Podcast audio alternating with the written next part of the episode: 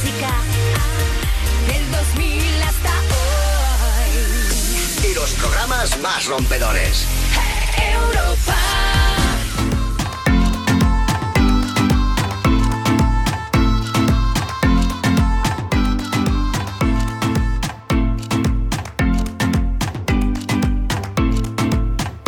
Son las 12 de la noche, las 11 en Canarias. Aquí comienza Tenemos que hablar. Tenemos que hablar con Marina Pérez y Sara Gestal.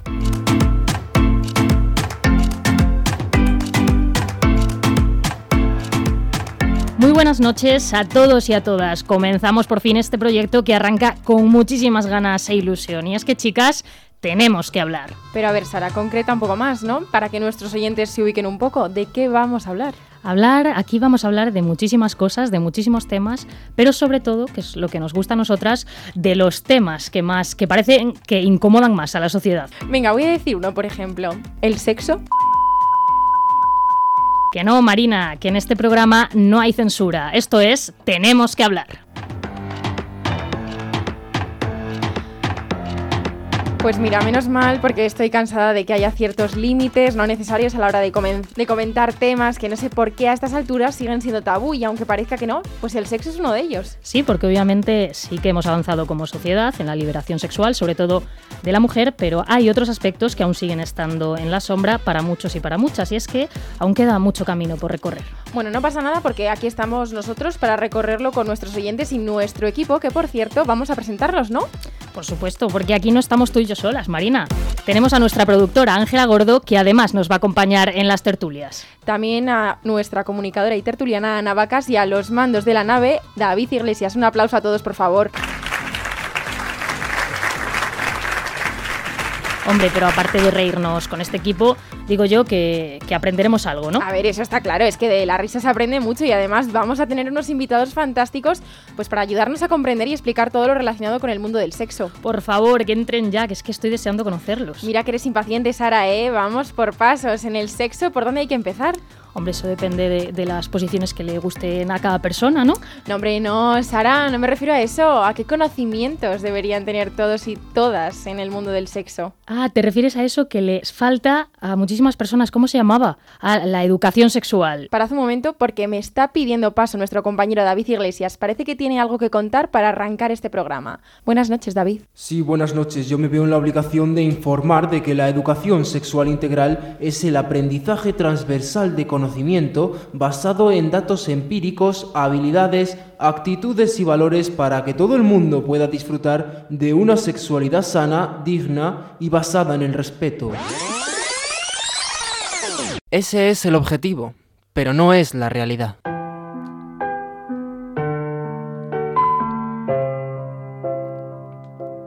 Lo que encontramos en las generaciones actuales es una realidad sexual plagada de carencias que muchas personas viven con culpabilidad y con profundos vacíos. Con la pubertad a todos nos llega el despertar sexual y es en esa etapa de la vida cuando empezamos a descubrir nuestra orientación sexual, nuestra identidad de género o nos asomamos a las primeras relaciones. Pero todo ello lo hacemos en muchos casos a ciegas, con excesiva torpeza por el pudor que todavía hoy sigue dando a familiares y profesores enseñar y hablar sobre sexualidad. Esta es la educación sexual que los jóvenes de hoy han vivido en las escuelas. Sobre todo protección ante enfermedades de transmisión sexual, como colocar un preservativo y poco más. Yo la verdad es que en el colegio no, no tuve clases de educación sexual ninguna, simplemente alguna profesora o profesor que nos decía algún consejo sobre usar condón básicamente. Yo nula. Estudiaba en un colegio de monjas. Se daban pinceladas, el hombre, la mujer, la cosa, nunca hombre, hombre, mujer, mujer, eso estaba eh, al infierno. Yo en el colegio, en el instituto, más bien poco, por no decir nada. Recuerdo como algún taller, pero muy poco. Algunos, por pecar de curiosidad, al final acababan castigados. Y al final es normal si te cuentan en clave de jardinería cómo se hacen los niños. Nos estaba explicando la reproducción humana en términos de jardinería. Papá y mamá están plantando flores en el jardín y entonces papá pone una semillita en mamá y yo no lo estaba entendiendo, claro, no estaba entendiendo absolutamente nada. Y pregunté repetidas veces, pero ¿cómo? O sea, ¿cómo pone la semillita? Porque es que yo me estaba imaginando a papá y mamá en el jardín con los guantes de jardinería y con las tijeras de podar y me, me castigó toda la mañana de cara a la pared. La educación sexual sigue siendo la asignatura pendiente en los colegios españoles y mientras falta ese contenido en los centros educativos, los menores se adelantan en todo lo referente a su sexualidad sin los conocimientos necesarios. Más allá de los peligros que esto supone, como embarazos no deseados o infecciones de transmisión sexual, y aquí hay que decir que el Ministerio de Sanidad lleva años alertando del aumento de casos de sífilis y VIH positivos. Pero no es solo eso, al final la consecuencia directa es que los adolescentes se enfrentan a sus primeras aventuras sexuales sin estar preparados. Mientras tanto, sigamos haciendo caso a lo que decían los inhumanos. Yo antes seguía la tradición, lo hacía pelo y sin protección, más me enseñaron por televisión a tomar precaución. Ven, siéntate, que tenemos que hablar. En Europa FM.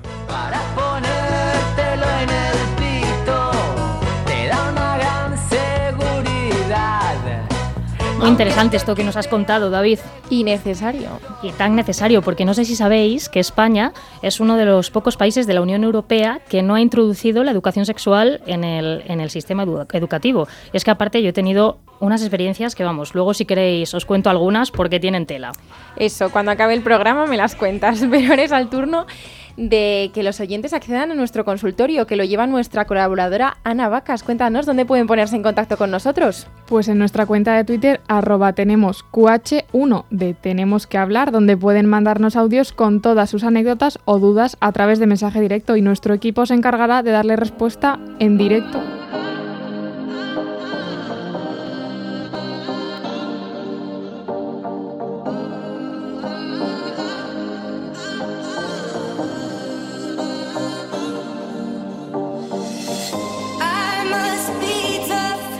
Madre mía, yo ya estoy esperando esas historias. Podemos hacer una película con todo esto. Sí, no, Marina, yo la verdad es que estoy impaciente también por conocerlas. Bueno, ahora es momento de hablar de un tema que está en boca de todos, y es el porno, Sara. En Tenemos que hablar podemos presumir de haber entrevistado a Chris Diamond, sevillano que está triunfando en la industria del porno. Madre mía, eso, eso tengo que oírlo yo, ¿eh? Pues lo vamos a oír, porque una de las primeras preguntas que le hice es qué piensa Chris Diamond sobre los menores y el acceso de estos a la pornografía. Yo, por ejemplo, desde muy pequeño ya estaba buscando pornografía, entonces, no sé, eh, pienso que deberían tener un control, más que un control, una educación sexual antes de que lleguen a ver el, la pornografía ni nada para que no se piensen que, por ejemplo, algún tipo de escenas es lo adecuado para hacer cuando conocen a una chica o la chica que conoce al chico. Nos hemos estado informando y es que según un informe de Save the Children, los y las adolescentes ven pornografía por primera vez a los 12 años y casi 7 de cada 10 la consumen de forma frecuente. O sea, es un poco heavy, ¿no? ¿Sabes, ¿Sabes lo que pasa? Que es que eh, como no hay educación sexual, ahí está el problema. Eh, ¿Qué tienen a mano los menores ahora? Pues móviles. Claro, el móvil, eh, ¿En dónde entras? Claro, y es que todo lo que se ve en la pornografía, en su gran mayoría, no digamos todo, pues no se asemeja a la realidad de las relaciones sexuales. Y es que entre los equipos profesionales de la educación sexual y la investigación, eh, pues está extendida la preocupación por la falta de capacidad de la adolescencia para ser crítica con la pornografía y para comprender que lo que se ve, pues al final es ficción, como en una película de miedo, por ejemplo. Es que yo ahí discrepo porque creo que eso precisamente no es culpa de los adolescentes, ni mucho menos, sino de, de los responsables en impartir una educación de calidad a los adolescentes para que no vayan por esas vías. Claro, es que esta cuestión, Jolín, se relaciona directamente con la necesidad de que las personas adolescentes pues tengan herramientas para interpretar los contenidos. ¿Qué opináis vosotras, Ana, Ángela? Bueno, yo lo que opino es totalmente lo- estoy de acuerdo con vosotros y hay un dato que hay que señalar y es que estas conductas eh, llevan a la agresión también. Exacto, eso es lo que vamos a escuchar en la segunda pregunta que le hice a Chris, que es ¿qué piensa un actor porno sobre la mujer en el porno? Pienso que eso es la gente que está fuera de- del business nuestro porque en todo momento a la mujer se le respeta mucho. Es más, yo creo que está mucho más respetada que el hombre. En temas pagos cobran más, en temas de, de estar más pendientes, están más pendientes de ella. Entonces, en el te- por ejemplo, para, para los actores, nosotros estamos siempre preguntando cómo están. Es todo no, es muy diferente a como la gente lo, lo ve o lo piensa desde fuera, ¿sabes? No es tanto como que, que, se, que se denigra y que se le ve de, de otra manera. Pienso que es más el machismo de, de la gente en general, ¿no? de todo, de todo el mundo, porque si un chico es actor es un fenómeno y es un crack, y si es una chica es actriz es una puta. Entonces eh, es, es la forma de pensar que, que haya en depende de qué sitio.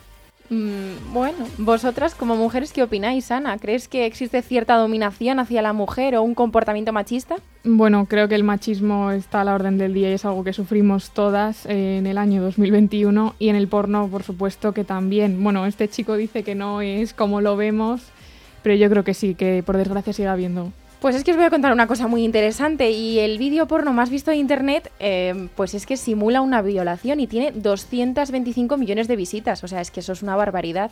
Y una realidad sobre la que alertan los expertos, como Mónica Lario, eh, investigadora en pornografía y violencia sexual, pues es que la mayoría de estos vídeos representan agresiones físicas. Con estos datos poco más hay que decir. Poco más hay que decir y un problema también es que en la mayoría de páginas que aparecen estos vídeos no está limitada la mayoría de edad. O, o si está limitada es muy fácil de mm, digamos de saltártela. Entonces me parece que es un problema bastante bastante grande. Sí, se debería de poner un, un cierto candado, vamos a hablar ahí de, de pues eso, de control, quizás. Bueno, para empezar, yo creo que estos vídeos eh, con, con agresiones físicas los eliminamos, para Sí, empezar. eso mejor. Yo creo, pero bueno.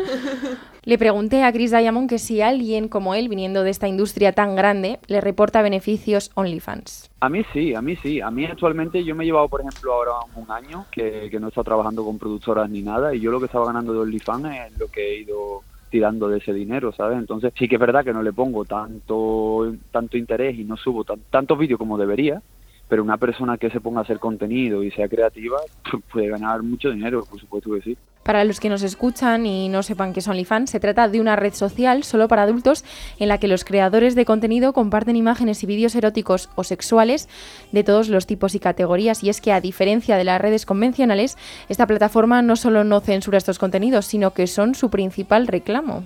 Sara, ¿qué te parece esto? Yo es que me he quedado un poco sin palabras porque es que tengo que preguntarte, porque no estoy muy puesta yo en estas plataformas, eh, ¿qué tipo de contenido hay? Es decir... Lo eh, que quieras. Lo que tú quieras, sin censura. Yo quiero un pie, ¿me sale un pie? Te sale un pie. Un, no sé, una axila. Lo que te apetezca. Lo que tú quieras. Fascinante mundo de... A eso hemos llegado, a pagar por ver pies o sobacos. A pagar además. eh, Yo es que eh, la gente está... Espera que tengo otro dato todavía, agárrate.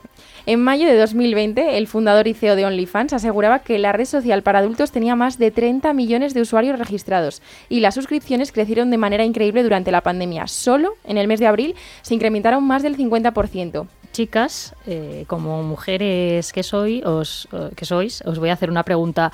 Eh, ¿Vosotras qué opináis de OnlyFans? ¿Una herramienta de empoderamiento o eh, seguir sometidas a un sistema patriarcal? Bueno, yo creo que puedes encontrar de todo en OnlyFans, tanto hombres como mujeres, y lo veo lícito, que cada uno haga lo que quiera mientras quiera hacerlo. Yo también opino un poco igual que Ana, que cada uno haga lo que quiera, pero es una herramienta totalmente para ganar dinero. ¿Y qué pasa cuando tú no tienes eh, un colchón económico y digamos que la salida más fácil es, es meterte a OnlyFans, ¿no? Ahí eh, digamos que estás un poco coaccionada porque no te queda otra opción. Yo creo que mucha gente lo ha hecho mm, alguna vez por eso, ¿eh? Bueno, bastante gente diría yo. Creo que es ganar dinero fácil y eso es Sí, peligroso. rápido. Claro, fácil, rápido y al final es la gente decide si quiere hacerlo. ¿Sabéis lo que pasa? Que si tuviésemos, eh, si tuviésemos un sistema de empleo regulado, pero bueno, eso es otro tema ya, y, y los enfados fuera de aquí, de que estamos de, de buen rollo. Bueno, vamos a por otra pregunta. ¿Tu trabajo afecta a tus relaciones personales? ¿Cuál es la reacción de las chicas cuando se enteran de que eres actor porno?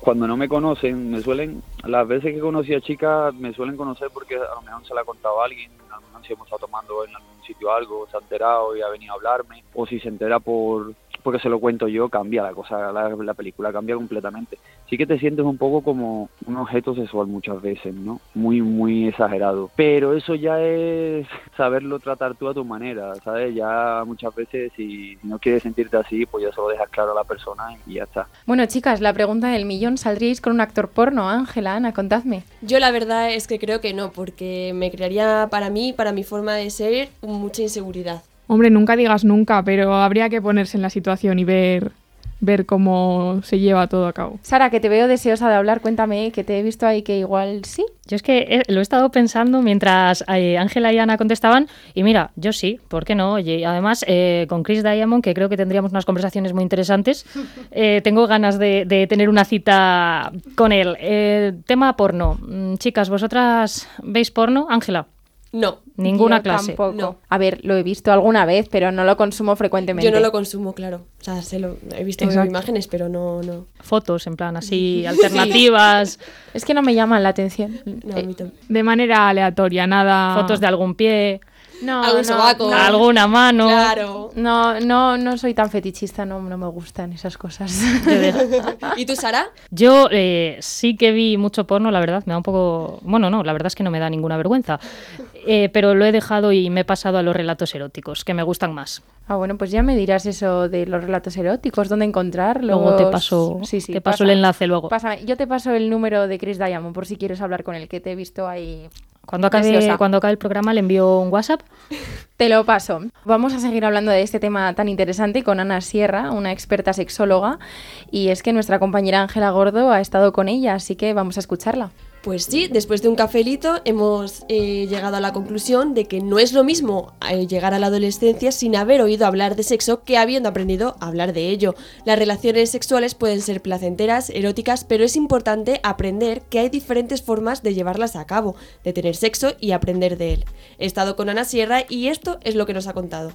¿Cómo responde a esta realidad la sociedad, la clase política y los colectivos? Es decir, ¿qué es aquello que, se ve que no es real? muchas veces no queda claro que es una película de ciencia ficción. Entonces, no hay una educación sexual que acompañe a la pornografía, ¿no? No nos han enseñado educación sexual y lo que hemos aprendido que pensamos que puede ser educación sexual a- normalmente no es lo más adecuado, ¿no? no es, ¿Qué ocurre? Pues que mm, nos llega una información sesgada de lo que es la sexualidad y tratamos de repetir esos patrones y que tienen muchos trucos además, ¿no? Como ocurre en la ciencia ficción, ¿no? Hay efectos especiales. Y a falta de esa educación sexual, ¿en qué medida el consumo de la pornografía afecta a la, a la autoestima? puede afectar a nuestra autoestima según distintos factores. Evidentemente, según cómo esté nuestra, nuestra autoestima de base, ¿no? Factores de protección y factores de vulnerabilidad, pues en nuestra personalidad. A efectos positivos de la pornografía, eh, ¿qué se podría destacar? Como positivo, pues que una la pornografía, sobre todo la pornografía feminista, igualitaria, ética, la más idónea para aprender sobre sexualidad, más realista, ¿no? Pues que se puede utilizar para aumentar nuestro imaginario erótico, para disfrutarla, eh, para activar el deseo, siempre que se entienda qué es la pornografía y que entendamos que hay una parte que puede ser dañina. ¿Podríamos relacionar pornografía con infidelidad? Lo relacionan mucho, pero no, no hay una causa-efecto. Evidentemente, el por qué o el para qué se utiliza esa, ese consumo de pornografía, eh, evidentemente no es una infidelidad, forma parte, igual que podemos eh, masturbarnos, autoerotizarnos con, otros, con otras cosas, con incluso pues, vibradores, dildos, etcétera. El tema es el uso. ¿Para qué se utiliza eso? Quiero escaparme, por ejemplo, con la pornografía, pero en ningún caso es causa de infidelidad. ¿Qué papel juega en nuestra cultura? ¿Cómo valoramos nosotros este tipo de cine? Y también si me lo podrías comparar con otros países. hay países, eh, sobre todo nórdicos, que tienen una mm, pues una afición, podemos decir, mayor, o un un gusto en este sentido mayor por la, la pornografía más ética, más eh, feminista, más igualitaria, ¿no? Y es en, en ese sentido están más avanzados también porque porque hay una educación sexual, bueno, eh, no sé si era en Noruega que tenían incluso eh, eh, series de educación sexual en, en tele- la televisión pública, ¿no? Se vive muy de manera muy distinta a nuestra a nuestra cultura en la que todavía sigue siendo motivo de vergüenza comentar a lo mejor que, que ves- consumes pornografía. El hecho de no poder hablar abiertamente de sexualidad, ¿no? A lo mejor en nuestras familias, pues hace que, que no se resuelvan muchas dudas. Y a, a falta de esa educación y de esa información que, que no somos conscientes la, la mayoría y a los efectos negativos que trae consumir eh, la pornografía, mucha gente no ve el daño que puede causar o lo niega. Entonces, ¿por qué crees que existe esa especie de negación sobre estos efectos negativos de los que hemos hablado? La principal causa yo considero que es que al final se ve, es algo como muy deseado pero poco hablado, se,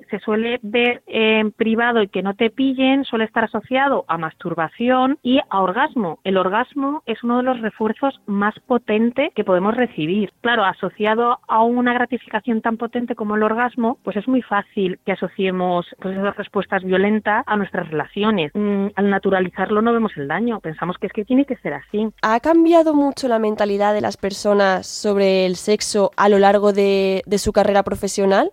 Evidentemente hay mucha, mucha diversidad en esto, pero sí es verdad que hay muchos avances, ¿no? Ahora se puede hablar más del tema. Lo único, yo también noto, esto es como las modas, que dicen que van y vienen, ¿no? De repente se lleva una cosa, luego no se lleva y vuelve de una moda del pasado.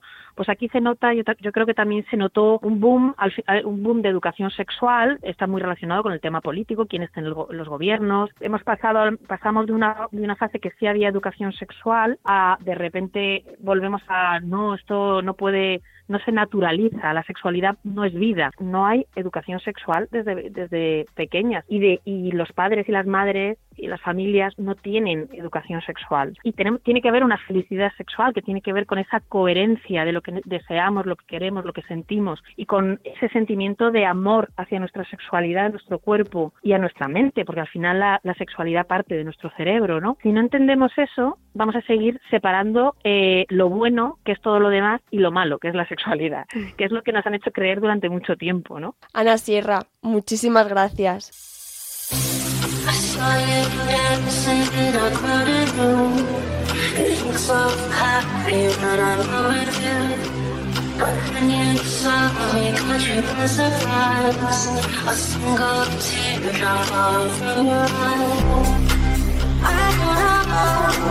Mira, Sara, cada vez estoy más convencida de que es necesaria una sexóloga en nuestra vida. Fíjate, estoy pensando en ir y todo. Pues mira, cuando te decidas, me avisas, vamos las dos juntas y a ver si nos hacen una rebajilla, un dos por uno. Sí, venga, vale. bueno, ahora en serio, muy interesante las preguntas que le ha hecho Ángela Ana Sierra, que sigue por aquí para hablar en esta próxima sección también, con Ana y David, por supuesto.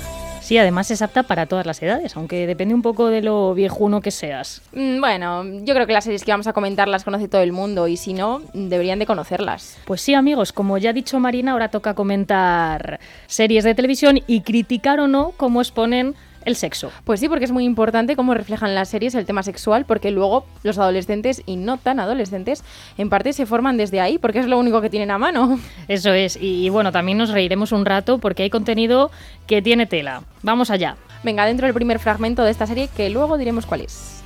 Cuando nos gusta una tía, subimos a su casa. Eso es ridículo. También hay circunstancias atenuantes. Imagina, tienes estrés, mucho trabajo, una migraña. O algunos tíos no quieren que les hagas daño y no quieren estropear la amistad. Pero todo eso significa que no le gustas nada. Lo siento, pero los tíos somos más simples. Si nos gusta a alguien, subimos a su casa y le pedimos otra cita. No hay mensajes confusos. Sexo en Nueva York, una serie que a lo largo de sus seis temporadas se convirtió en un éxito enfocada al público femenino, rompió con los estereotipos y demostró que las mujeres pueden ser felices y libres, sin necesidad de tener un hombre al lado. Muestra conversaciones que habitualmente tenemos con amigas o que jamás nos atrevemos a mencionar. Demuestra que el sexo puede ser libre, independiente y sobre todo a nuestra manera. El sexo como elemento central de una serie que encontraba su fuerza en el diálogo y no tanto en las tramas. Queríamos la secuencia posterior, el brunch, donde habrían hilo al respecto. Sexo, sexo y más sexo, ¿verdad David? Pues sí, y además es que yo no sé si vosotras creéis en esa ley no escrita de las manos grandes, esa que dice que quien tiene las manos grandes tiene abajo un tesoro. Te lo aseguro, Carrie. Era como un poste de carne acercándose a mí. No hay nada más horrible que tener una de las grandes cerca. No quería ni acercarla a mi boca. Temí que me descoyuntara. Fue una gran sorpresa. Sus manos eran relativamente pequeñas. No me digas que tú crees en eso. Ahora ya no. Voy a tener que mentalizarme antes de volver a intentarlo. ¿Vas a volver a intentarlo? ¿Por qué?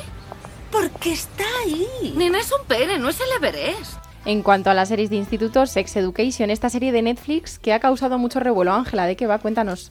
Pues el éxito de la serie británica aborda la sexualidad de manera natural y sencilla. Contempla asuntos que pocas veces encontramos en series juveniles. El protagonista Otis, un joven de 16 años, crea un consultorio sexual en el instituto impulsado por Maeve, la chica de sus sueños.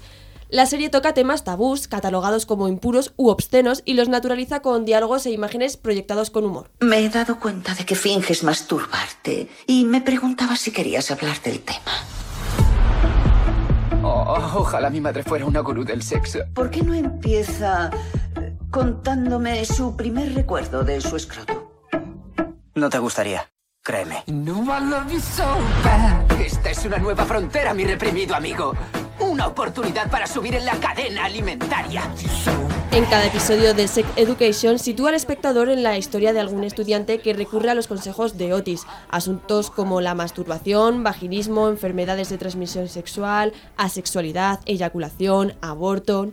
Un sinfín de temas con los que se deja un mensaje social. Una serie que deja de lado la idealización del sexo y nos somete en un mundo para reflexionar sobre la importancia de la intimidad, el reconocimiento del cuerpo, libertad sexual, adicciones, entre otros.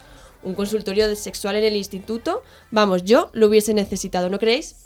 Sí, ¿por qué no? Hubiera estado bien. Hubiera estado divertido, además demasiado necesario, porque Necesario yo... y divertido, esa es la palabra. Eso es, yo no tenía ni idea en el instituto, o sea, es que...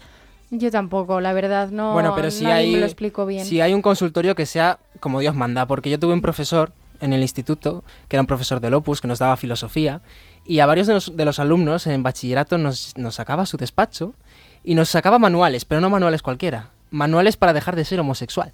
¿Qué me dices? Estoy flipando. Madre mía, es increíble. Es que es muy fuerte, contando. claro. ¿Cómo Nosotros puede- teníamos 16 años, es verdad que se hablaba de denunciar, de todo lo que queráis, pero no te atreves con 16 años, un profesor. Es que es muy totalmente complicado, son cosas muy denunciable. complicadas. Sí, porque aparte es, es para, para ti que eras alumno era una figura de autoridad. Quiero decir, Eso, es que esa es la clave. Estaba por encima tuya, entonces ¿cómo se las hace notas. Sí, además es que es una época, es una edad en la que estás aprendiendo tu propia sexualidad y te estás encontrando a ti mismo. David, ¿y no lo comentaste con nadie? Bueno, con mis compañeros a los que nos sacaba a dar esos manuales. Es verdad que no todos eran homosexuales o no, él sacaba a los que le apetecía, a homosexuales y amigos de homosexuales. ¿no? ¿Y, y os, os habló también del manual para dejar de ser amigo de homosexual o eso ya no? Es que iba un poco en común, ¿no? El manual era para los dos, para las personas que son y para las personas que son amigos de. Yo solo espero que esa persona no siga siendo profesor y no siga enseñando a nadie de esa manera. Por favor y gracias. Está en otro instituto, así que dará la turra a otros alumnos. Vaya por Dios. Bueno, siguiendo con las ficciones de instituto, hablemos de nuestra serie española juvenil de referencia en los últimos años, Élite. Despacito, para que se pueda disfrutar más. Y ahora Polo, desnúdame.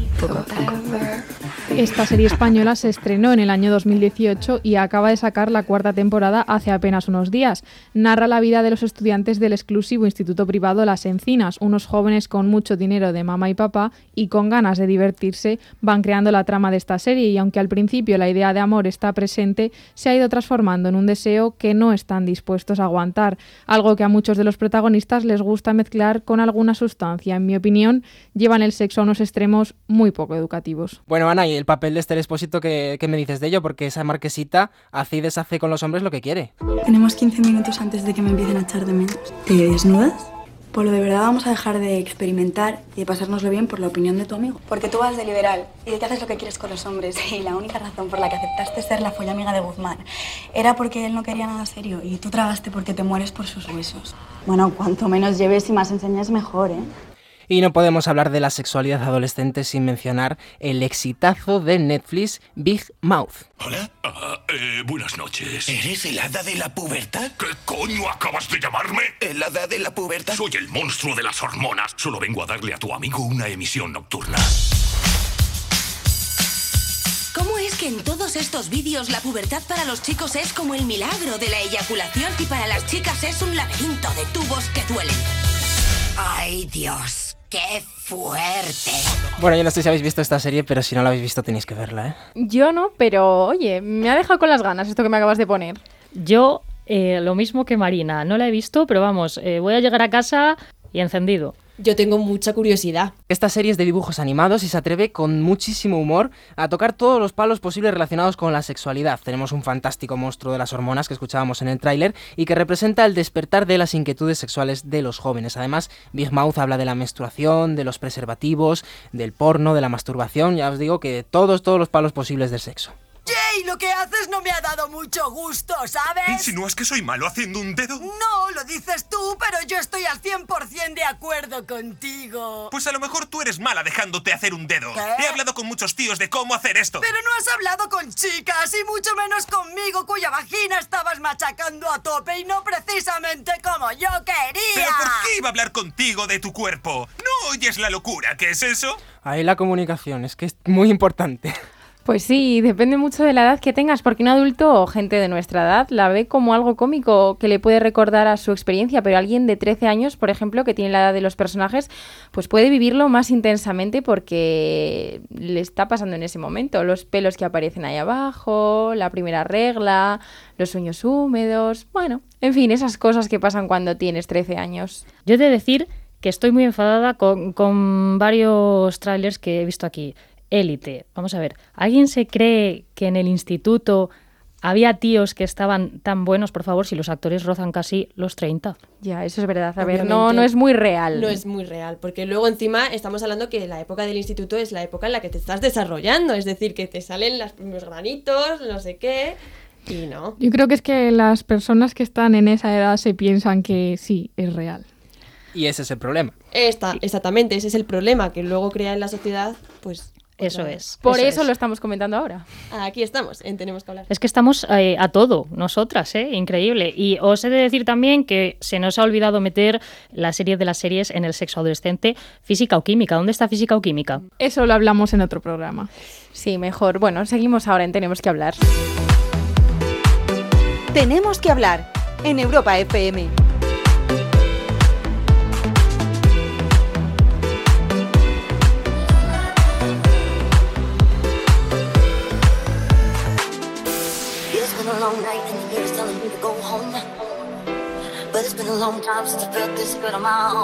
Venga, que esto sigue. Vamos a hablar ahora de las apps de citas. Tinder, Grinder, ¿vosotras chicas las utilizáis? Yo no, pero no lo descarto. ¿Ángela? Pues yo la verdad es que me la he descargado porque soy muy curiosa, pero no, no la he utilizado ni he hablado con nadie, ni he quedado con alguien, porque soy muy vergonzosa, entonces. Solo, solo por curiosidad, te Solo la has descargado. Tú la has sí. visto ahí y dices, bueno, Sí, para ver lo que hay. Quiero saber qué hay, pero soy muy vergonzosa, entonces no voy a hacer eso. Para cotillear más bien. La claro, para cotillear, para saber de qué iban las cosas. ¿Ana?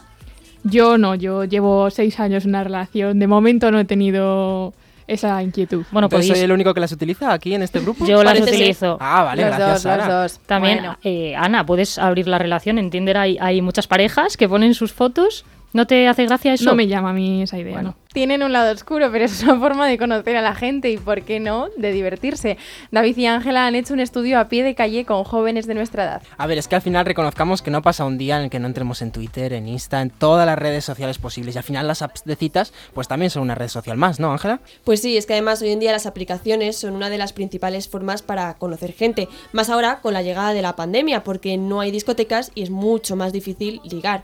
Hemos preguntado a los millennials y nos han respondido lo siguiente. Yo tuve pareja. Yo gracias a, esa- por Tinder, yo tu- mi primera única pareja que he tenido ha sido por Tinder. Es triste, ¿no? Pero es como, ya a veces es como la manera de tener sexo. Ya el tema de ligar o de conocer a alguien sin aplicaciones, en mi caso, es como que ya casi nulo. A veces ahora estoy en un momento muy reticente a ellas, que no las quiero usar porque me parece como muy frío y me da pereza ponerme a hablar con una persona que realmente no conozco y como el hecho de ya de tener que generar una conversación, como que me apetece más conocer a una persona como antiguamente, ¿no? En plan de por la calle. En Tinder, pues al final acaba todo terminando en una falta de responsabilidad emocional con la otra persona que al final se convierte en una cita, chao, y luego te hago ghosting o cosas así.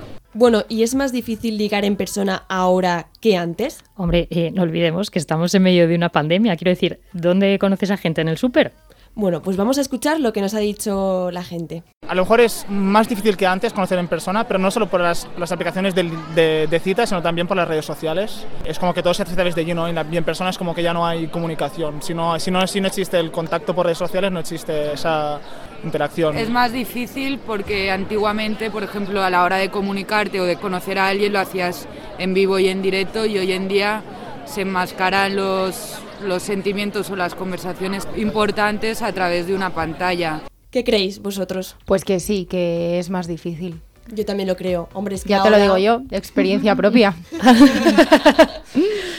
Eh, ahora está complicado, pero es que también he de decir que eh, como sociedad avanzamos tecnológicamente, entonces es como que incluso el amor se vuelve un poco así digitalizado, ¿no? Claro, eso depende mucho también de las personas, porque eh, hay gente que todavía es muy, eh, digamos, tradicional, por así decirlo, y le gusta conocer a la gente en persona, en, en un lugar, en un bar, en una discoteca. Hay que saber adaptarse a las situaciones. Sí, sí, totalmente. Y a ver, que una persona tiene necesidades, quiero decir, el Tinder está muy bien para quien lo quiera utilizar, no tiene nada de malo. Sí, pero de todas formas hay que usar las- estas aplicaciones con cabeza, ¿no? Porque al final puedes acabar, si las usas en exceso, como una mujer que apareció en el diario de Patricia. ¿Por qué llevas un cinturón de castidad, mujer? Porque estoy cansada y un poquito agobiada ya con el tema del sexo. Cansada del sexo, se puede estar.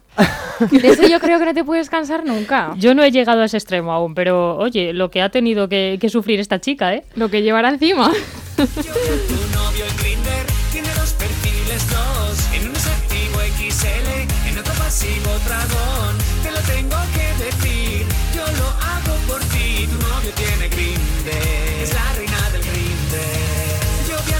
Bueno, bueno, ya llevamos recorrido mucho programa. Sara, ¿qué te está pareciendo? ¿Qué me va a parecer? Estoy en una nube hablando de lo que estamos hablando, por favor. Yo encantada. Pues nada, habrá que seguir.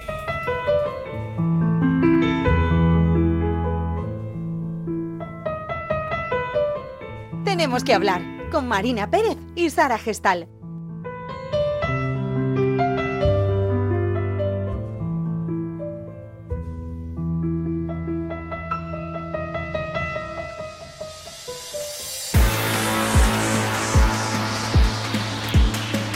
Bueno, pues con este remix vamos a dar paso a un invitado muy especial con el que vamos a elevar este programa a otra categoría, porque no viene a hablar de cualquier cosa, viene a hablar de arte y en concreto del sexo en el arte. Y estamos ansiosos por escuchar los secretos que esconde el Museo del Prado. David Iglesias.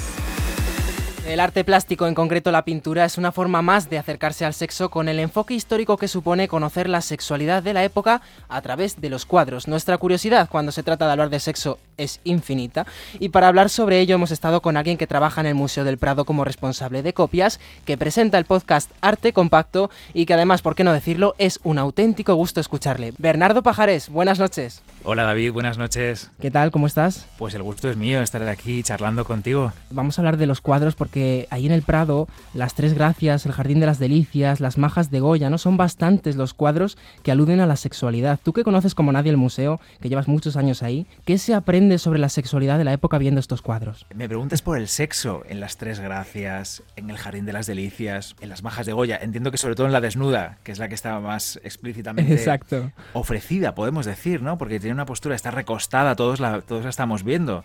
Tiene una postura como de diosa, pero en realidad es una mujer desnuda, no tiene ningún atributo, nada que la señale como diosa, es simplemente una mujer desnuda para nuestra mirada. Evidentemente hay algo ahí sexual y a Goya le trajo problemas esto. Eh, fue a un tribunal, tuvo que declarar qué pretendía hacer con esta obra, por eso luego llegó La maja vestida.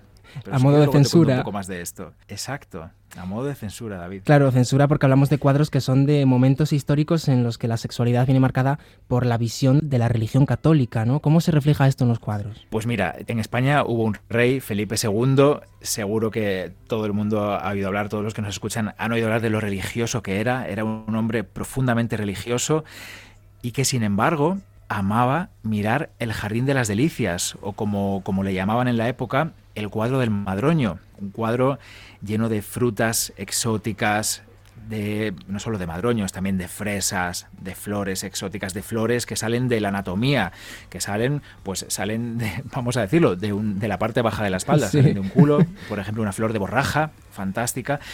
Aquí hay toda una simbología que siempre nos despierta la curiosidad, ¿no? ¿Qué quería decir? ¿Nos quería decir el Bosco, no hagáis esto porque vais a ir al infierno? También en esos infiernos del Bosco aparecen unos castigos muy sexuales y también está la versión de realmente este hombre tenía estas visiones. ¿Por qué? Porque le atraían este tipo de escenas, estas imágenes, hay sexo grupal, hay eh, parejas de hombres con mujeres, mujeres con mujeres, hombres con una mujer y con otra mujer, relaciones en las que aparecen varias personas en posturas que son difíciles de, de explicar sin entrar aquí en problemas, David, aunque estamos en un horario que yo creo que podemos decir de todo, ¿no? Pero es, bueno. que, es que esconde muchos secretos ese cuadro. Es uno de los cuadros que más gente aglutina siempre en el, en el Museo del Prado por ese interés o ese morbo que nos genera ver cada detalle, cada imagen, pues incluso cada culo que aparece en ese cuadro. Exactamente, porque nos atraen las escenas que no comprendemos del todo. De repente vemos que hay eh, tres pares de pies metidos en una burbuja de cristal, que es como una especie de flor a la vez.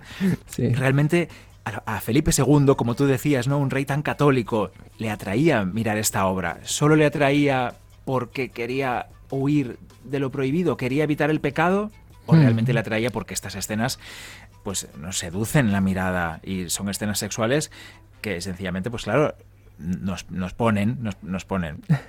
Esto es así Claramente, a, ¿no? a cualquiera no porque además todo está representado todo. Sí, en sí, el jardín sí, de las delicias cabe todo. Las tres gracias que me preguntabas también por ellas son el amor sensual, el amor que encuentra Rubens, un Rubens que ya pasaba de 60 años con una chica de 16 que acababa de conocer y de repente esa mujer que se llamaba Elena Fourment llena todas sus obras, todas sus obras con su desnudez rotunda, a veces de forma pues evidente, como las Tres Gracias o como el Juicio de París, diosas, personajes mitológicos desnudas, o a veces, como en la danza de aldeanos, de una manera más espiritual, con mujeres y hombres bailando, cogiéndose de los brazos, eh, mirándose, seduciéndose.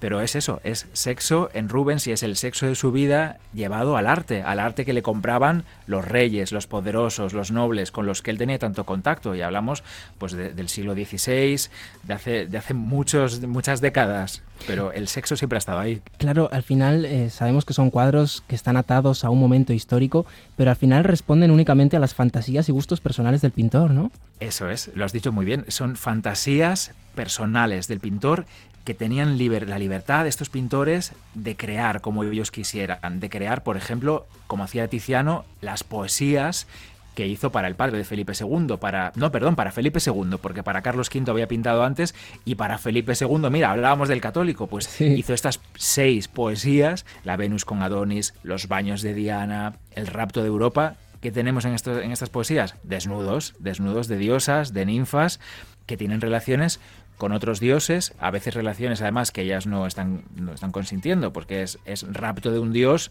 a una princesa transformado en toro, transformado en águila, como el caso del rapto de Ganímedes, que ahí rapta a un hombre. Pero son las visiones de un pintor para un rey. Claro. Al final es que el sexo se podría decir que es una inspiración más para pintar, ¿no, Bernardo? Una forma de expresión, una extensión de la sexualidad de la persona. Por supuesto, por supuesto. Es eh, lo que te contaba justo de Rubens, ¿no? La sexualidad, ese nuevo amor que encuentra, esa pasión renovada. Y eso lo lleva a su, a su arte. La, la sexualidad, además, como le gusta a él, las mujeres rotundas. Todos, todos conocemos cómo son las mujeres de las obras de Rubens, ¿no? Esas mujeres, pues que tienen más kilos de lo que ahora solemos tener o de, de lo que ahora gusta y tal. No, pues a él le gustaban las mujeres así, igual que nos gustan a muchos ahora, las mujeres de una manera o los hombres de una manera, es el gusto sexual que tiene cada uno llevado a nuestra pintura. No es que en la época de Rubens todas las mujeres fueran así, no, es que a él le gustaban así, es que el amor de su vida era así. Hemos hablado ahora de, de varios cuadros, de esos cuadros que son bastante conocidos del, del Museo del Prado. No sé si conoces algún cuadro que sea menos conocido y que esconda un secreto, ¿no? Una sexualidad ahí escondida. Hay muchísimos cuadros que me gustan. Yo estos días es que estoy en el Prado, hemos adquirido una obra nueva, una diosa Juno de Alonso Cano, de un pintor que solía hacer escenas religiosas, se le conoce mucho por eso, solo otra pintura mitológica conocemos suya, y acabamos de comprar una diosa Juno con un vestido verde, con la pierna que parece casi una vedette y un pecho fuera. Uy, Y tiene una Sabrina del arte. el- Sí. Y a su lado tiene el pavo real, que es el animal que acompaña siempre a la diosa Juno, porque lleva los cien ojos de eh, el gigante que había que tenía que vigilar a la bueno una vaca, el pastor Argos y, su- y Argos como no vigila como debía a, a la vaca, que era una ninfa en realidad, lo convierten en pavo. Y esos cien ojos que tenía el gigante pasan a la cola del pavo real y acompaña para siempre a la diosa Juno. Bueno, pues ese cuadro es bastante interesante, entonces esconde algo más de lo que a primera vista creíamos ver en él. La diosa Juno. Exacto. Déjame terminar con la maja, si hay tiempo. Claro que sí, Solamente, Bernardo. la maja desnuda le trajo muchísimos problemas a Goya. No la pintó para él, la pintó para una persona, el primer ministro Godoy, que era muy amigo de la reina. No se sabe a quién representa, sí sabemos que no es la duquesa de Alba. Era una mujer muy hermosa, desnuda. Decían en algunos inventarios que era una Venus, pero no era una Venus. Y por esto tuvo que declarar, tuvo que contestar quién era. Y por tanto, a raíz de ese juicio, Godoy le encarga que pinte la misma maja, pero desnuda. Y cuenta la leyenda, perdón, vestida. Y cuenta la leyenda que Godoy instaló una polea y que cuando tenía visitas que no eran de mucha confianza, enseñaba solo la maja vestida. Cuando venían los amigos que eran muy amigos, les dejaba que pasasen de verdad a la habitación. Al cuadro Tiraba interesante. de la colea y detrás aparecía la maja vestida. Bueno, pues Bernardo, muchísimas gracias por atendernos Gracias a ti, David. y por explicarnos un poquito más sobre el arte, el sexo en el arte, que no deja de ser una, una manera más de acercarnos y conocer también nuestra propia sexualidad a partir de la de nuestros antepasados. Ven, siéntate, que tenemos que hablar en Europa FM.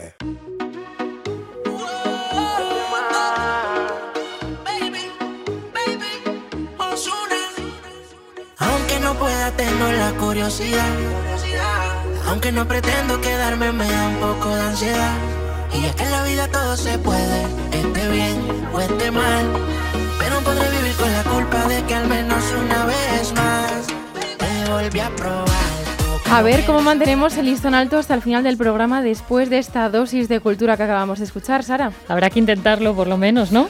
Bueno, sí, pero antes vamos a recordar nuestras redes sociales porque, Ana, tenemos Instagram, ¿no? Pues claro, Marina, solo tienes que poner en el buscador TQH Europa y ahí estamos nosotros. Nos dais un follow y vais a estar enterados de todo lo que hacemos. Bueno, y entonces también me imagino que tendremos Facebook, ¿no? Yo no lo uso mucho. Pues muy mal, Marina. ¿Tienes la aplicación descargada por lo menos? Sí, eso sí.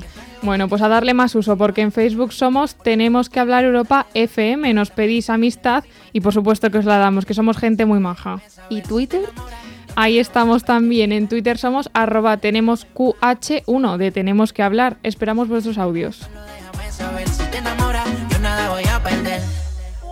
Y bueno, hablando de redes sociales, estoy viendo, Ana, no paras de teclear en el ordenador, por favor. Cuéntame cómo están las redes ahora mismo. Pues están que arden, Sara, y nunca mejor dicho, porque estamos recibiendo testimonios de lo más interesantes, como este de arroba Miguel Torrevieja 8, que tiene algo que le perturba. Las relaciones sexuales son muy buenas por mi parte cuando no me pongo condón, pero el problema muchas veces o a veces que cuando sale el tema del condón a relucir se me baja como un resorte. A ver, Miguel, ¿cómo que se te baja como un resorte? Miguel, tenemos que hablar. Ahora sí, tenemos, Tenemos que que hablar hablar. contigo, por favor. Sí, sí, me parece a mí que hay que hacer más campaña con eso de póntelo, pónselo. Miguel, la gomita siempre, por favor. No es un problema. Siempre funciona, de verdad. Ya se volverá a subir en algún momento. Y si no, no pasa nada, te vas a tu cama. Pues si este da para largo, el siguiente me ha dejado sin palabras. David, por favor, dale paso a Agus barra baja 69. Yo tuve una experiencia sexual con un fauno, porque un hombre que estaba vestido de, de fauno por Halloween. Y nada, la verdad es que era, fue un poco turbio al final, porque, o sea, lo disfruté, pero era raro porque me decía un poco cosas extrañas, rollo, que bien te huele el culo o cosas así, que era como, eh, ¿a qué huele? Y me dijo, a macho, y yo, "Mm, bueno, mm, genial. Y luego, y luego me empezó a decir, en plan, cágame en la cara, cosas así. Ya fue en plan, mira, no, ahora, ahora no me apetece, la verdad, tampoco he comido tanto como para. y ya cuando me dijo, dame tu número, yo le dije, sí, sí, dámelo tú a mí. Que ya si eso te llamo yo luego, ¿no? Sí, por favor, ¿me puede explicar a alguien cómo se huele a macho? O sea, por favor. Madre mía, qué personajes hay ahí por el mundo, madre mía. Sí, sí, pon un fauno en tu vida, por favor. O sea, no se aburrió en la fiesta este chico, desde luego. Fauno, si nos escuchas, escríbenos, por favor. Te hacemos una entrevista a ti, personalizada, más de 10 minutos en antena. No, o un programa entero. Que, Te lo mereces. Fauno, arroba tenemos QH1, ahí te lo dejo. Pero bueno, para terminar tenemos la experiencia de Manu Ramos, que pasó un rato un tanto complicado con su novia y unos shorts de por medio. Hace muchos, muchos años de esto, eh, con, con mi primera novia, estábamos en el mar nadando y, y bueno, y empezamos a tener relaciones sexuales y perdimos su parte de abajo del bañador. y yo tuve que salir y, coger un- los shorts que llevaba, y entré con los shorts y ella salió, salió con los shorts. ¿Los shorts? ¿Qué es eso? ¿Se lo puedes explicar, por favor? ¿Qué es eso? Ahí me gusta el término, suena bien, suena mm, exótico. Bueno, Sí. pues nada, Cuanto lo menos. dejaremos. Sí, en vez de shorts, shorts. Más español. Di que sí. Pero llanto por nada. Ahora soy una chica. Bueno, madre mía, no sé vosotras, pero yo necesito un respiro después de escuchar todo esto. No os vayáis, que a la vuelta de la publicidad seguimos. Ven, siéntate, que tenemos que hablar en Europa FM. Todo sonrisas hasta que te toca lavar el coche. Pero eso va a dejar de ser un problema. Descubre ahora Climpify, la nueva plataforma para el lavado de coches. Se acabó perder más el tiempo. Elige entre cientos de lavados cercanos para disfrutar de tu coche siempre limpio sin mover un dedo. Lavados a domicilio, con recogida y entrega, ecológicos y muchos más. Ahorra dinero y sácale el máximo partido a tu tiempo reservando online desde donde y cuando quieras, en solo tres pasos. Entra ya en Climpify, la manera más brillante de lavar tu coche. Ay, marico, ¿y estos nuevos lubricantes cómo dice que se llaman? Lubricantes Poison. Pues qué barbaridad, si se siente de maravilla, ¿eh? Y mira que yo de esto hace un rato, pero canalla, solo hay un sabor. Que va, que va, tienes también sabor tropical, fresa, piruleta, ch, eh, y efecto calor. Todos diseñados para retrasar el clímax y hacerte disfrutar con tu pareja. Qué maravilla. Pues se lo voy a comentar a la pata, que le va a gustar. Digo. Veneno pa' tu piel.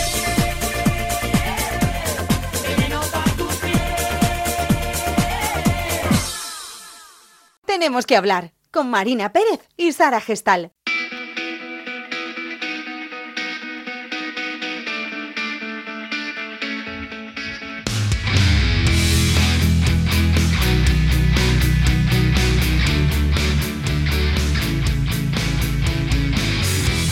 Y otro tema muy interesante también, chicas, es el sexo y la discapacidad. Y ahora vamos con ello. Cuando como mujer con discapacidad comencé a relacionarme en el entorno LGTBI, en mi caso, porque mi orientación sexual es eh, homosexual, de pronto tenía que explicar en, en- en las primeras citas en qué consistía mi discapacidad y demostrar que no iba a ser una carga para la otra persona. ¿no?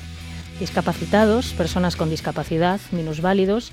El uso del lenguaje puede determinar la presencia de situaciones de exclusión y conflicto y reducir una condición física o intelectual al ser de una persona nos lleva a reducir también sus capacidades.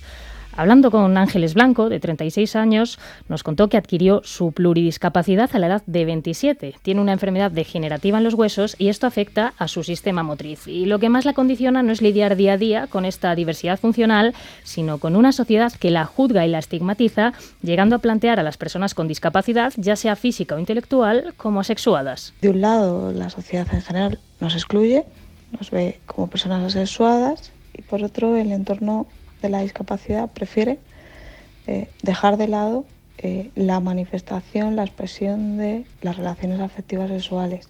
Esta estigmatización, que se hace de manera general, contribuye a que las personas sin discapacidad limiten la propia sexualidad de las personas que presentan algún tipo de diversidad funcional, arrebatándoles también las decisiones sobre su propio cuerpo. Pero Ángeles, igual que muchas otras mujeres, no solo sufre exclusión por el hecho de tener una pluridiscapacidad, sino también por su condición de género, es decir, ser mujer. La relación histórica de las relaciones sexuales con la reproducción y la maternidad ha supuesto una limitación en las decisiones sobre la sexualidad de las personas con discapacidad, porque además de arrebatarles cierto poder sobre su sexualidad, limitan también una opción que todas las personas deberían poder experimentar, formar una familia como quieran, donde quieran y sobre todo con quien quieran. Eh, ¿Por qué lo prefiero dejar de lado? Pues eh, muchos miedos, pero sobre todo, y en sintonía con la perspectiva de género, muchos miedos vinculados a la condición de mujer, ¿no? Eh, el hecho de el miedo al embarazo, fundamentalmente, hace que a las mujeres directamente se, se entienda que es mejor que no nos relacionemos sexualmente, ¿no? El constante cuestionamiento social de las capacidades de las personas con discapacidad no solo ha impedido la inclusión necesaria, sino que también ha mantenido las desigualdades entre las propias personas que conforman el colectivo.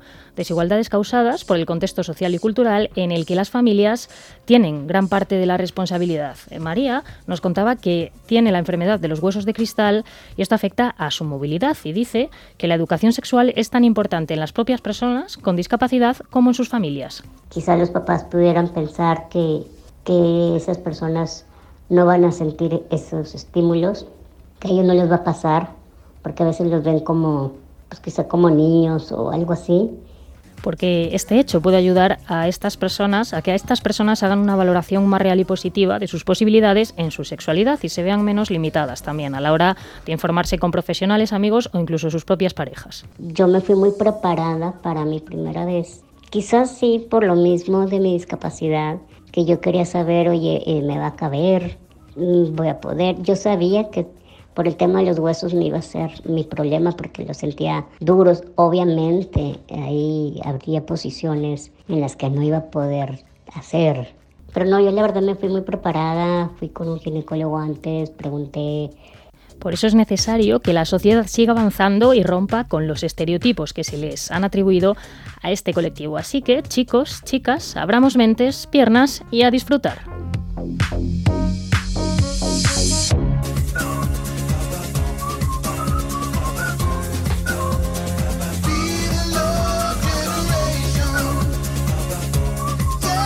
Perdonad, es que tengo que compartir algo con vosotros porque veo que nos está tratando este tema hoy y no puede ser. Esto es una sorpresa para todos, no solo para los oyentes, porque creo que mis compañeros no tienen ni idea de lo que va a pasar aquí ahora mismo por sus caras. David, por favor, lánzame una musiquita de fondo que necesito ponerme en situación porque os traigo una oda a la estimulación con juguetes sexuales. Prestad atención. Como si se tratase de flotar en el mar, quiero que este ratito dejes tu mente volar. Para que entiendas la situación, vas a vibrar más con la estimulación que viendo Eurovisión, porque después de esta recomendación, con tu Satisfyer sí que tendrás conexión. No es pasarse al lado oscuro, sino más bien un kit pro quo, porque esa sensación es de otra galaxia y todo lo contrario a la ataraxia. Aunque al principio no sepas muy bien qué hacer, al fin y al cabo es todo un placer. Madre mía, Ana, pero, pero ¿y ese talento? A ver, si, a ver si los relatos eróticos que leo yo los vas a escribir tú. Yo solo digo que los relatos eróticos merecen un espacio más grande en próximos programas. Te acabas de convertir en Neruda en un momento. La poeta del 2021, Ana. En un momento. Se nos está acabando el tiempo, pero antes de irnos hay que cerrar bien este programa con una sección que nos trae David Iglesias. Nuestro chico nos va a acercar un poco más las realidades del colectivo LGTBI. Hoy nos hablará de cómo han vivido su sexualidad y su identidad las personas trans. La puntilla rosa. Tenemos que hablar. Bueno, estamos viendo en este programa que la educación sexual recibida por la mayoría de los jóvenes pues deja mucho que desear, ¿no? Pero si hay alguien que sufre especialmente este tipo de carencias, son las personas trans o las personas de género no binario. Aunque a veces fuera con buena intención, el gran desconocimiento sobre esta realidad por parte de las generaciones que nos han precedido, nuestros padres, nuestros abuelos, ha provocado que incluso cuando se producía algún tipo de educación sexual fuera completamente normativa, lo que estaba implantado en la sociedad de manera tradicional, pero sin tener en cuenta las necesidades específicas de este colectivo. Hemos hablado con varias personas trans de la generación millennial, tienen entre 20 y 35 años, y nos han contado su experiencia. Abby es una chica trans que proviene de un entorno conservador y que hasta que no se independizó no pudo conocerse a sí misma y no pudo comprender su propia identidad. Yo estuve reprimida en mi adolescencia hasta que pude velar por mi propia independencia y fue allí en ese descubrimiento donde comprendí qué, es lo que me pasaba, ¿no? Y, qué tipo de, como de, por decirlo de algún modo, qué tipo de educación sexual tenía yo que adquirir a la hora de, pues no sé, a la hora de aceptarme, a la hora de ser, a la hora de, sentirme yo misma y sobre todo respetar, mm, respetarme, ¿no? Eh, y respetar mi mundo. La falta de información que tienen en casa las personas trans les hace afrontar sus primeros encuentros sexuales como si fueran trapecistas que se lanzan al vacío sin una red y como nos contaban Avi y Jimena, muchas veces esto deriva en prácticas sexuales de riesgo. Mis primeras relaciones sexuales fueron relaciones sexuales de riesgo, eso lo sé ahora, pero en el momento no tenía ni idea. Es que no he recibido nada, nada de educación sexual. Entonces sí que se toque al principio también practiqué pues relaciones sexuales de riesgo con pleno desconocimiento y con mucho miedo porque claro no sabes a lo que te expones, ¿no? Y es como te lanzas al vacío sin saber lo que hay. ¿Y qué pasaba mientras tanto en los colegios, esos espacios donde el bullying ha marcado y ha hecho tanto daño? Pues que las pocas charlas sobre sexualidad que tuvieron, en vez de ayudarles, les generaba todavía más confusión porque se sentían excluidos, nos cuenta Avi. A veces teníamos talleres de sexualidad, pero siempre dirigidos a las parejas ciseteros o siempre obviando pues lo que es el colectivo LGTB, lo cual yo nunca me sentí representada y además yo no sé, yo es que vivía en un mundo aparte, no no entendía nada, no no no encontraba el sentido, nunca encontré el, el- la verdad el, el sentido a, ese tipo de charlas porque nos excluían a mucha gente. Toda esa falta de educación sexual lo que provocaba era un caldo de cultivo para que en la adolescencia los encuentros sexuales no fueran satisfactorios y mientras tanto la única forma de aprender era la calle. yo partí desde cero en la calle. A mí me enseñó realmente la calle lo que era pues la crudeza de una realidad, ¿no? de la realidad trans. Entonces, yo sí que es cierto que confieso que me he entregado mucho a los hombres y he hecho cosas de las cuales ahora me arrepiento mucho. Para las personas que no se encuentran a gusto con los genitales con los que han nacido, tampoco ayuda que la normatividad sexual imperante vincule todo al acto sexual. Por ejemplo, Mikey nos hablaba del coitocentrismo de la sociedad, que se olvida de otros tipos de encuentros íntimos. Vivimos en una sociedad coitocentrista en la que todo es muy heteronormativo y casi no se entiende las relaciones más allá de una penetración. Y yo creo que eso en la adolescencia provoca muchos problemas que podrían haber sido resueltos fácilmente con un poco de educación. Y mientras tanto se enchufaban la televisión, estas personas lo que encontraban era una representación de las personas trans completamente estigmatizada. Ahora es verdad que empieza a cambiar poco a poco, pero hasta hace nada la televisión mostraba a las personas trans bajo estereotipos, únicamente cayendo en la burla y otras veces en el fetiche. Un tipo de persona trans que eh, sirve solamente como objeto sexual y como deseo y de fetiche. Aitzole ponía como ejemplo de esto al trato que le dio la televisión en los años 90 a Cristina La Veneno. Desde luego me parece que lo, lo que ellas hicieron en su día pues es muy valiente, ¿no? Porque al final se estaban encontrando de bruces con una sociedad que no las aceptaba o que incluso, bueno, en el caso sobre todo de La Veneno, que la, que la utilizaban como alguien de, de quien reírse, ¿no?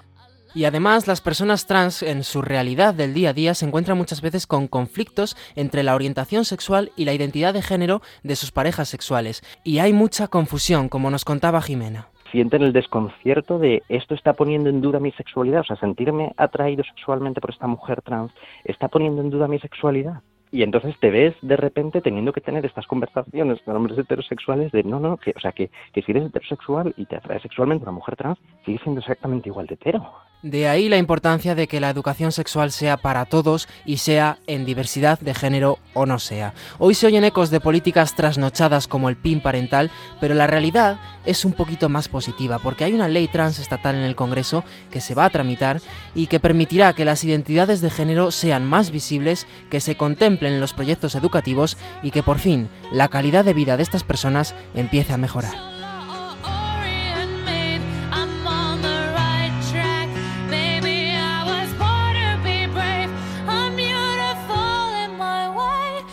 Ahora sí que sí, chicas, siento deciros que se nos acabó el tiempo. No, Sara, por favor, no me quiero ir, me lo estaba pasando genial. Ha pasado muy rápido.